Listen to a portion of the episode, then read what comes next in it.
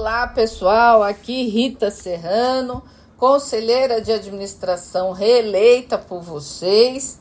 Estamos aí nesta semana que comemora o Dia Internacional das Mulheres, dia 8 de março, que é um momento dedicado à nossa reflexão e também à renovação da nossa fé e luta na busca por um mundo igualitário, de paz, sem violência, sem discriminação, com justiça social, sem miséria. Tudo isso, todos esses temas fazem parte da discussão das mulheres em busca da igualdade. Antes até de eu falar mais sobre este assunto, eu quero agradecer o apoio de todos vocês para a minha reeleição ao conselho. É um privilégio, inclusive, ser mulher e estar num ambiente onde as mulheres são minoria, que são os conselhos de administração, né? Só para vocês terem ideia, somente 12% das mulheres no Brasil, tanto em empresas públicas quanto privadas, fazem parte de conselhos de administração ou ocupam cargos na alta administração. Então é um privilégio, eu quero agradecer porque isso é fruto da confiança e do apoio de vocês. Os desafios são grandes, mas eu tenho certeza de que juntos nós chegaremos lá. Eu quero tratar um pouco aqui de questões que o pessoal da os colegas que fazem parte da CIPA Brasília me colocaram me pediram, inclusive, para fazer, responder perguntas sobre a minha trajetória enquanto mulher para chegar nos cargos de direção da Caixa. Então, vou aqui colocar isso neste podcast, já agradecendo aí os colegas da CIPA Brasília, que devem também publicar essa revista é, em texto na revista CIPA Participa, né? Participa, revista Participa. Bom, vamos lá.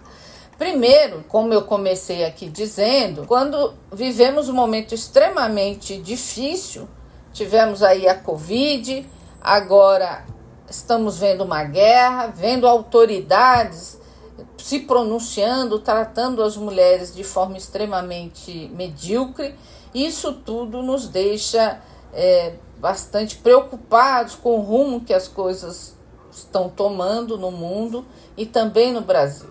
Então, quero aqui frisar que nós queremos paz, nós queremos o fim da violência, nós queremos paz, nós queremos um mundo onde tenha justiça social, sem miséria, porque só dessa forma seremos todos mais felizes, mulheres e homens e crianças. Com relação à trajetória profissional, quando nós pensamos na Caixa, somente 28% das mulheres ocupam cargos de chefia e 45% estão em função gerencial. As dificuldades para as mulheres ocuparem postos importantes são basicamente duas, eu diria. A primeira, do ponto de vista do mundo corporativo, é a cultura machista que imputa que quando as mulheres concorrem com os homens, elas acabam preteridas ou então ficam com os menores salários. Todas as pesquisas mostram que as mulheres continuam ganhando menos que os homens. A pandemia também trouxe um outro fator preocupante, foi que a maioria das pessoas que ficaram desempregadas durante esse processo agora da COVID-19 foram justamente as mulheres, ou porque foram demitidas ou porque tiveram que abrir mão do emprego para cuidar dos filhos. Outro dado também que preocupa é que, segundo dados do IPEA, as mulheres continuam trabalhando, trabalham em torno de oito horas a mais que os homens nos afazeres domésticos. Todos esses fatores juntos acabam colocando a mulher numa situação de fragilidade nas disputas por cargos de alta administração. Muito embora as mulheres estudem tenham um nível, mais anos de escolaridade, mais especializações em várias áreas do que os homens. Eu também, logicamente, enfrentei todas essas dificuldades e outras também, porque minha família é de origem humilde. Mas desde muito nova tive claro que nada seria fácil, e sendo mulher, o esforço seria dobrado. Então me dediquei a estudar, aceitar desafios, me impor e persistir. Eu sempre digo que a teimosia para as mulheres é algo essencial. Agora, mudar esse estado de coisas passa pela conscientização da necessidade de um mundo justo, de paz, de igualdade de oportunidades. Lá no conselho de administração, eu já disse aqui para vocês que as mulheres são minoria em cargos de alta administração em quase todas as empresas no Brasil, né? Só 12% ocupam cargos em conselhos de administração. E no meu caso, eu sempre digo que ser minoria não é fácil, porque lá no conselho da Caixa eu sou a única empregada, na maioria das vezes a única voz distoante e durante muito tempo fui a única mulher. Nós, de oito conselheiros, somos em duas. Então, isso exige uma resiliência, né? exige que nós tenhamos um foco definido, tem que qualificar, venho tentando o tempo todo qualificar a discussão e, óbvio, né, que sofro pressões. Mas eu nunca permiti que essas pressões me intimidassem, porque sei do meu papel e da responsabilidade que carrego ao representar os trabalhadores e as entidades. Com relação às dificuldades que estamos relatando aqui das mulheres em ascensão profissional, que se sentem tolhidas, inclusive, eu diria para não desistir, não baixar a guarda.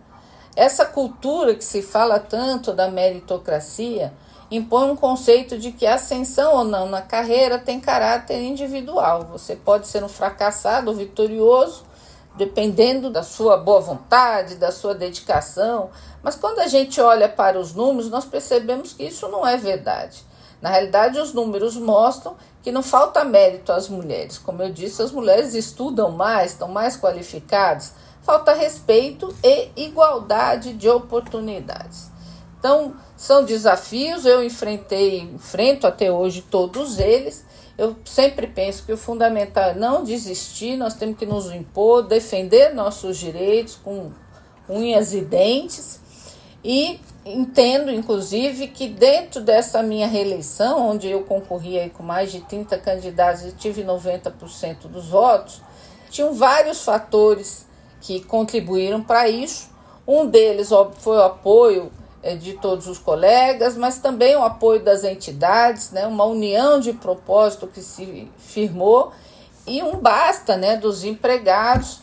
Os empregados deram um basta, né, não querem a privatização do banco e estão sendo aí, vendo as condições de trabalho piorarem. Né, entendo que isso tudo estava colocado nesse processo e óbvio que também o fato de que sou uma mulher e que há uma esperança de que as mulheres, ao ocuparem cargos é, é, de destaque, tenham um olhar diferente, porque as mulheres têm um olhar sobre o todo, né?